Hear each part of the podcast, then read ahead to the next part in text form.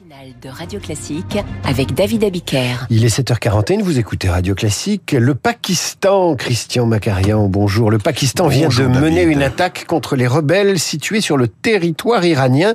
Une grande première qui révèle un conflit larvé. Quels sont les, les enjeux de ce conflit? Nous parlons d'une zone obscure qui se situe au sud-est de l'Iran, à la frontière avec le Pakistan, le Baloutchistan. Le 15 janvier, un groupe extrémiste sunnite basé en Iran, Jaish al-Adl, y a lancé une attaque assez intense en abattant 15 membres des forces de l'ordre iraniennes. Peu après, ces terroristes ont franchi la frontière et attaqué une position cette fois pakistanaise en tuant deux enfants.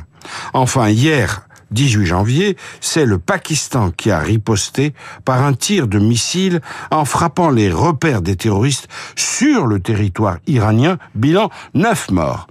C'est un événement marquant. D'abord, c'est la première fois que le Pakistan vise des cibles en Iran. Il y a déjà eu des escarmouches à la frontière entre les deux pays, mais jamais rien de tel. Les relations sont plutôt cordiales.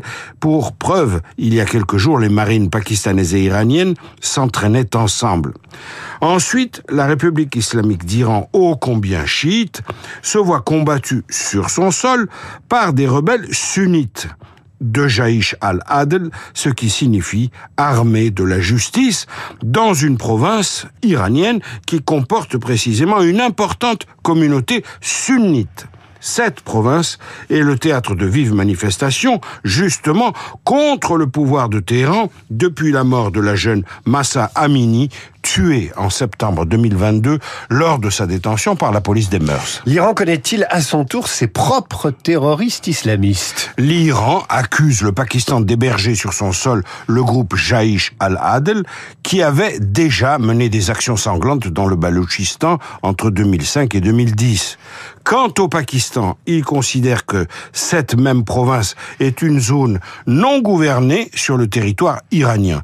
Les groupes séparatistes baloutches, qui agissent des deux côtés de la frontière entre l'Iran et le Pakistan, s'attaquent régulièrement aux forces de sécurité pakistanaises et même aux implantations chinoises dans le Baloutchistan pakistanais. Alors que dissimulent ces escarmouches? En réalité, le Baloutchistan est un abcès entre Téhéran et Islam- Islamabad, la capitale du Pakistan, depuis deux décennies au moins. Mais le communiqué officiel des autorités pakistanaises tente de minimiser les différends en parlant de deux pays frères, car le Pakistan, seule puissance nucléaire musulmane au monde, n'a aucune envie d'être entraîné dans un conflit plus large au Moyen-Orient. On assiste donc incontestablement à la montée d'un sentiment de méfiance entre les deux voisins qui risque de connaître d'autres épisodes. Mais puisqu'on vous dit qu'ils sont frères, Puisqu'on vous le dit, l'écho du monde, Christian Macarian, chaque matin sur Radio Classique à 7h40, chronique à retrouver sur l'application Radio Classique. Et je le dis très officiellement, vous êtes étudiant, futur bachelier. Avec la chronique de Christian Macarian, vous révisez l'état du monde chaque jour.